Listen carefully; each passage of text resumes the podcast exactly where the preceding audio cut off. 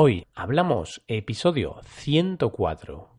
Los conquistadores españoles.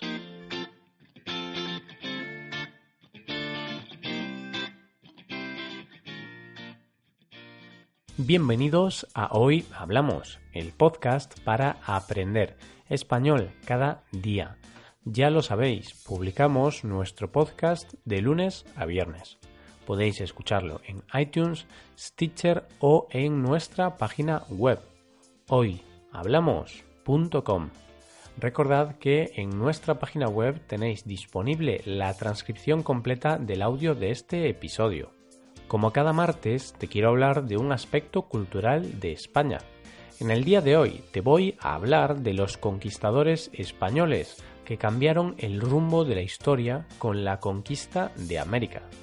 Hoy hablamos de la conquista de América.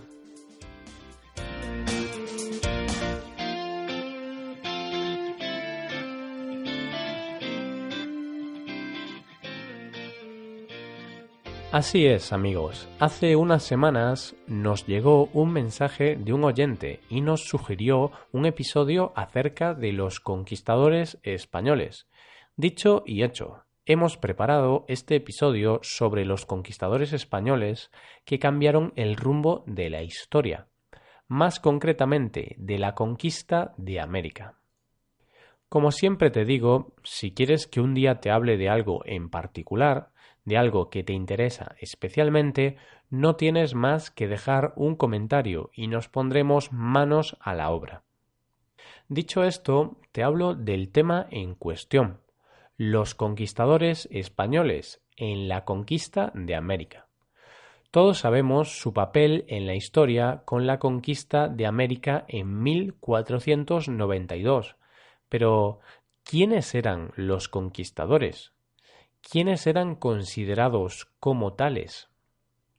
Se considera como conquistadores españoles a aquellos soldados o exploradores españoles que a finales del siglo XV y durante el siglo XVI conquistaron los territorios de América y Filipinas.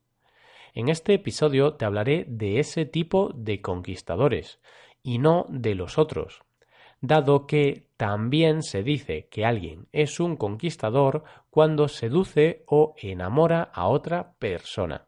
Pero mejor dejemos los temas amorosos para otro episodio. Como te decía, el mayor logro de los conquistadores fue el descubrimiento de América.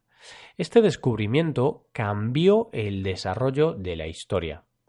¿Quién sabe qué sería ahora de la humanidad sin aquel momento histórico en el cual Cristóbal Colón y su expedición llegaron a América?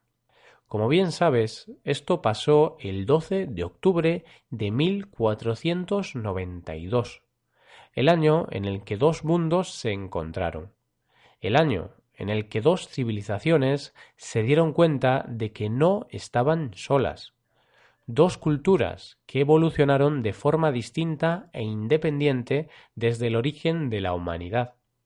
Pero, ¿cómo empezó todo? Pues empezó gracias a la persistencia de Colón, del cual te hablaré después. Colón quería llegar a Asia y para ello buscaba financiar su proyecto. Fueron reyes españoles, los reyes católicos, quienes decidieron financiarlo. De esta forma, Colón y unos noventa hombres más partieron el 3 de agosto de 1492 desde el puerto de Palos, situado al sur de España, con tres carabelas, mm, tres barcos, llamadas Pinta, Niña y Santa María. El resto de la historia ya la conocemos.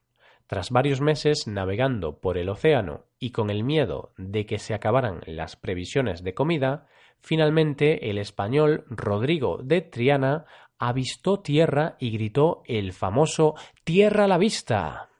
Este fue el primer contacto entre las dos civilizaciones.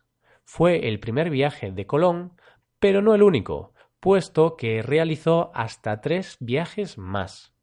Estos viajes tuvieron un gran impacto en América.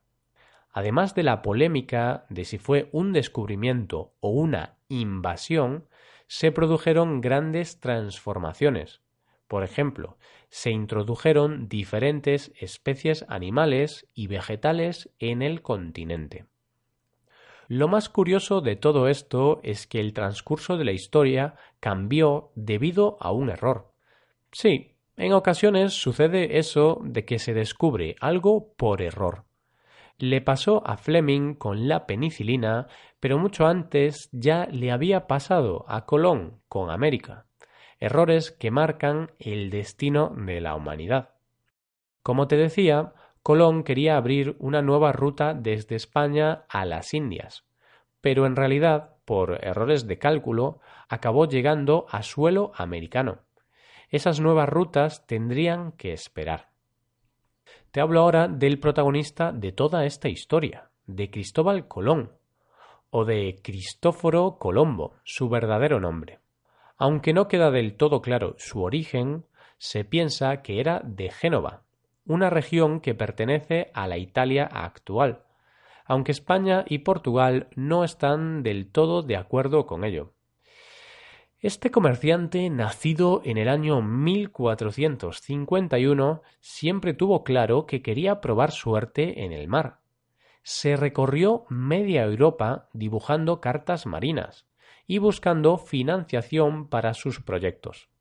Cansado de ser rechazado constantemente, se mudó a España, donde finalmente consiguió esa financiación y emprendió su primer viaje desde Huelva. Lo curioso de todo esto es que nunca llegaría a saber la importancia real de su descubrimiento.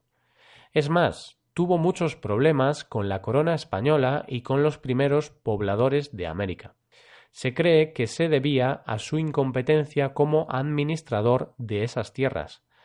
De un modo u otro, Colón murió en el año 1506, sin fama ni reconocimiento alguno. Todo esto de lo que te estoy hablando hoy siempre ha estado rodeado de polémica. Lo cierto es que la conquista o el descubrimiento de América se puede ver de dos formas muy distintas. Por un lado, desde España se celebra cada 12 de octubre como el Día de la Fiesta Nacional. Se considera como un día memorable por el encuentro de dos mundos, el contacto entre Europa y América. Por otro lado, en Sudamérica y otros lugares se considera esta celebración como el día en el que se cometió el mayor genocidio de la historia se cree que más de 90 millones de indígenas fueron exterminados. Además, los defensores de esta segunda versión recuerdan este día como una invasión en la que las riquezas y recursos naturales fueron saqueados. Además, también destacan el esclavismo y las enfermedades que los españoles y europeos llevaron a América.